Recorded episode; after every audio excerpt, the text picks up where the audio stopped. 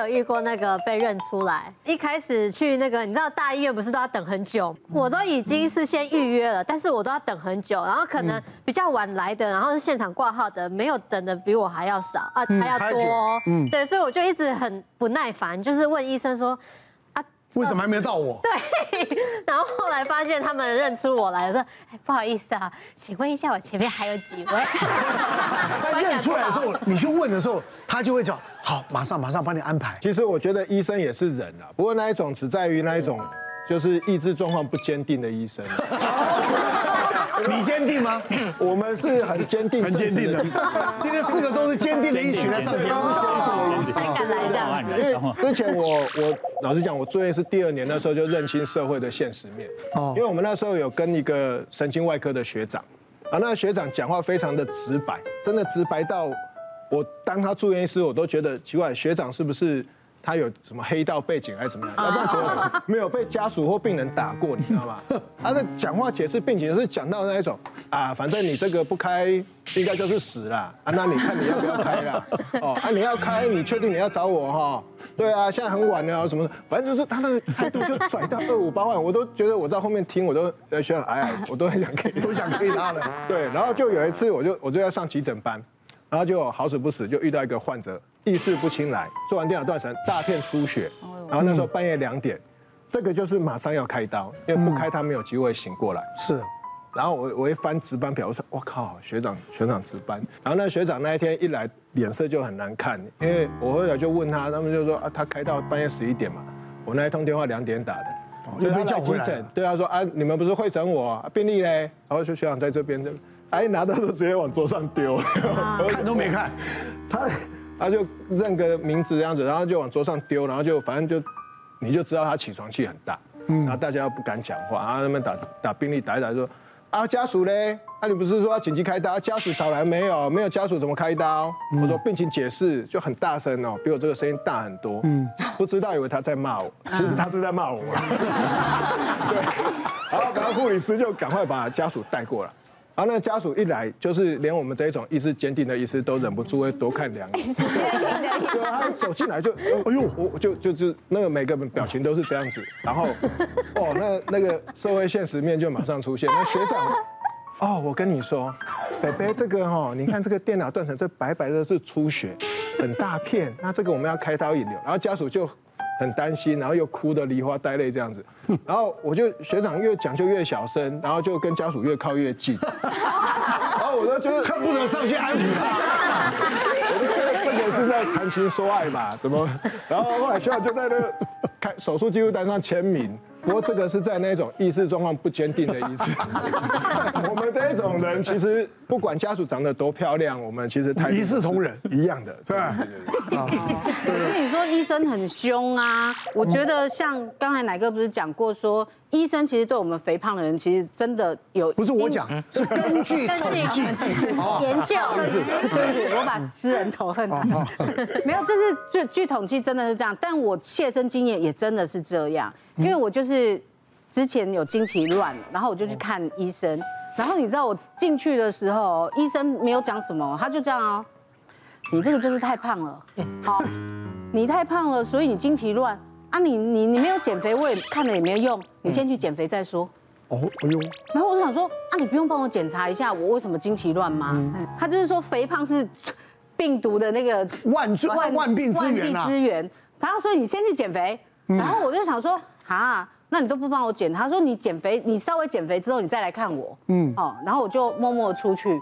然后我想说，是医生心情不好还是怎么样？然后就护士还来安慰我，不安慰还好，他安慰之后我心情更糟。哦，因为他就说廖小姐，你不要你不要难过啦，那个医生哦，平常讲话不是这样啊。这样就是看到我才这样吗？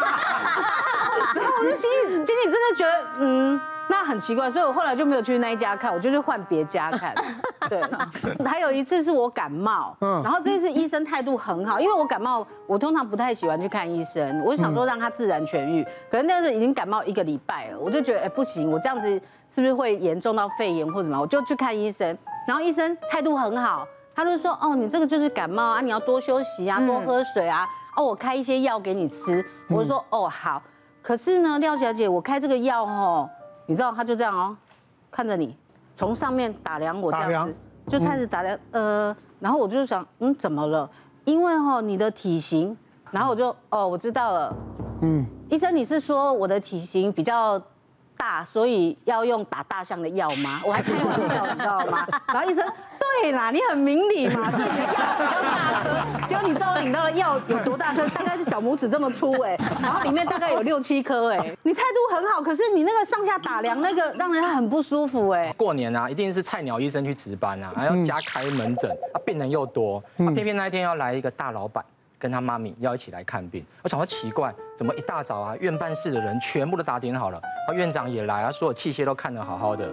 然后院长接下来就说：“哎，长官，待会接下来你要做什么？做都分配好了。”我才知道，原来我分配到一包卫生纸，我要负责抽卫生纸给他。没多久，一部礼车从前面进来，然后那些保镖啊就在那边迎接，就是院长就好仔细的把它通通都看过一遍。然后接下来小弟我真的就递卫生纸了。对，递完之后呢，这么卑微。对，然后开开药就准备喂教一下，就准备让他离开。啊，没多久呢，下一个阿姨就很开心的就先走进来，因为我们看病都常常一个出去就一个进来。嗯，对。啊，他进来之后看到哇，好开心哦！平常排院长的门诊要排半天都排不到，今天他好开心哦！我一来，院长就直接来帮我看了，就没多久，院长就这样子，哎，把前面那个大老板招呼完，然后记得要吃药哦，然后有什么问题随时跟我联络。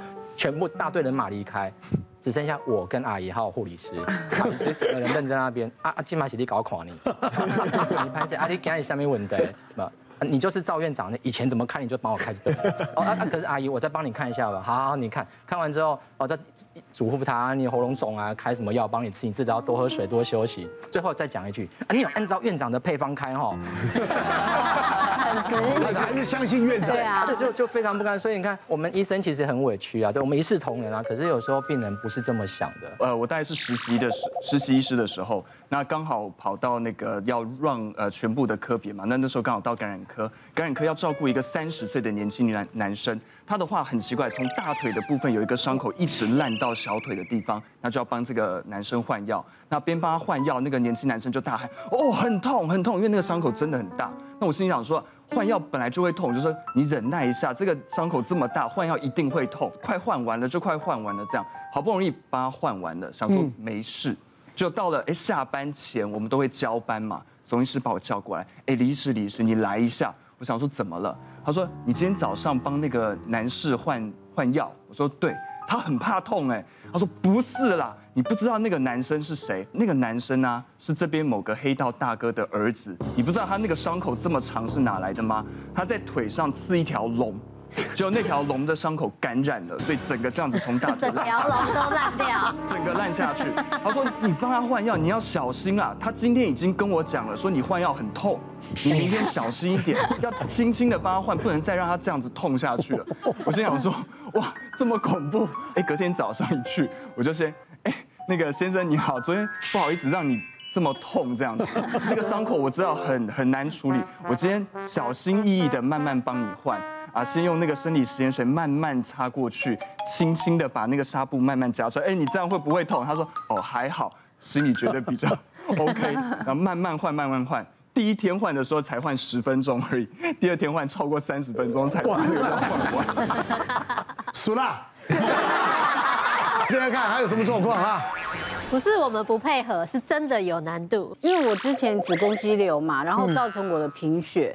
然后，所以我就去看医生。然后你也知道，我们的工作其实就是不固定，所以有时候我们我们收工之后，可能医生的门诊结束了，嗯，那可能我们我们有空的时候他还没开，所以我那一次就是因为贫血，然后我就去检查，然后医生就帮我抽血，然后他就跟我讲说，你大概一个礼拜要回来看报告啊，嗯嗯，可是因为我就拍戏，我就没有时间回去。然后等到我我有空的时候，好了，中间我承认我还有家要偷懒，因为就休息一天嘛，就想你太累你就想休息，所以我大概拖了两个多月，我才回去看。嗯，然后医生一看到他，他就把那个病历调出来，他就说：“你现在回来看我有什么用？”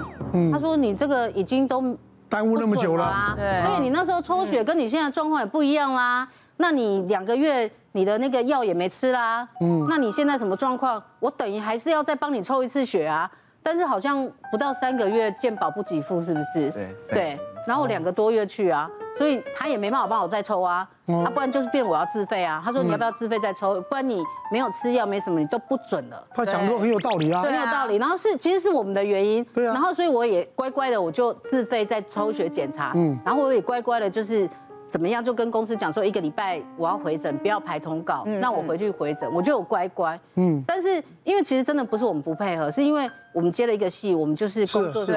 对啊，因为医生都会骂啊。对啊，医生说啊，你干不来，就叫你一个礼拜来了，你现在一定是偷懒呐。对啊，对，你这样干干脆不要看算了。对啊，不想看医生嘛，身体那就身体好一点呐，又不是我叫你生病的。因为我之前也是泌乳激素过高，就是那个会让自己胸部很胀跟很痛，然后那时候就去医院，他就一定要去呃抽血才知道你的激素高到要不要吃药或怎么治疗嘛。所以那时候抽完之后，一样也说你一个礼拜后回来看。那个报告，我们再来看怎么治疗。那我那时候在主持外景节目，那外景节目有时候一出去可能两天三天，然后每次两三天回来就像打仗一样，你就会想要再睡个一两天。然后最后碰到六日又没有门诊，然后就哦下次又跑出去了，然后又去外景，然后也是这样拖了大概一个月多吧。然后再回去的时候，他就这样看我一下，他说你你现在来干嘛？你这样子那个指数也不也不确定，现在指数到底是有降还是又又升高啦？那个不准啊。然后。因为我那时候第一次打的时候，我是很怕打针的人，嗯，所以他们帮我抽血的时候，就是我会这样啊，这样子，所以你到底怎么生小孩的？对，我怕，我很怕那个针，然后我都觉得好痛，我都会鬼吼鬼叫，所以连那边护士也都这样子。哎，你这样又要再抽一次啊？连护士都会，就护护理师，护理师就会在旁边也是会冷眼说：“你这样又要抽一次啊？又要叫了。”他们他们冷言冷语，他说：“啊，你有特婆一天啊，你一孔啊哥再戳一次，你不是更痛吗？”对，他们愿意吗？他们就念我们，所以念我们，一下我也不是我们故意。我们去的时候都很卑微，我们自己自自己知道是我们延误了时间，所以去的时候我们其实都是先对不起，对不起医生，我们真的不是故意，我很卑微了，哎，是是是。差点没趴在地上，真的，对不对？我快要抱大腿了。我我们知道，其实病人常会有很多的原因会会延迟了。那呃，像我我我都 OK，我都 OK，我都可以接受这样子。不过有一个比较感人的个案是这样，她是一个四十岁左右的一个女士，那她也是子宫肌瘤很大，她的子宫肌瘤大概十八公分，所以压迫到膀胱。而且会腹胀，会有频尿的状况。那所以来，其实他就直接讲说，李医师，我想要开刀。我说好，那我们就来排时间开刀，帮他排了当月某一个时间开刀。就到了开刀的呃那个时候，发现哎，他没有住院。那其实这种偶尔也会遇到，就是排了可能有事没住院。那我想说，那就就算了这样子。没啊，大概隔了两个礼拜之后。他回诊，我说李医师很抱歉啊，那天我没有办法来呃开刀。我说哦怎么了？他说我小孩生病住院，所以我需要照顾他。那我们排下个月处理。就到了下个月的时候，哎他又没来住院，那就觉得哎有点奇怪。我想心里想说他可能有点怕开刀吧。那没关系，隔了两个礼拜，哎病人又回来了，又回来门诊。然后他回来门诊就说李医师真的很抱歉，我又又没有来住院。我说哦那这次怎么了呢？他说我先生生病了。我心想说，呃，这么多家人生病，这样我说哦好，那我想说问一下，那你先生是生什么病？有点怀疑。他说他先生是肾结石，然后也是要住院，要把结石开刀取出。但我心里其实很怀疑，我说那不然的话，我们约三个月后再开刀，这次就不是一个月，约三个月后，就到三个月后又没来，又没来，而且是住院的时候就没来。那我就想说不对啊，那我打电话给他好了。他说：“李医师真的真的很抱歉，我妈妈中风了，要照顾她，内心更怀疑。八点档，每次对，每次都会有家属生病吗？我觉得很奇怪。我心想说，好了，那不不要开就就算了嘛，就就这样子。隔了半年左右，这个病人又来了。他说：是李医师，这次我真的决定要开刀了。我心想说，哦，总总算下定决心了。那他突然哭了起来，那我就说，哎，怎么了？这样子，他说。”他总算下定决心要开刀，是因为妈妈两个月前过世了。那其实真的在这一段期间的话，因为妈妈中风之后，他必须把自己的工作辞掉，然后就是专心照顾妈妈。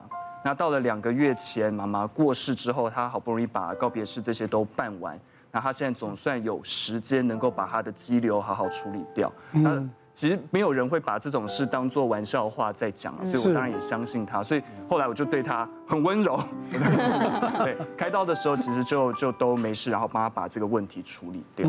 别忘了订阅我们 YouTube 频道，并按下小铃铛，收看我们最新的影片。想要看更多精彩内容，快点选旁边的影片哦。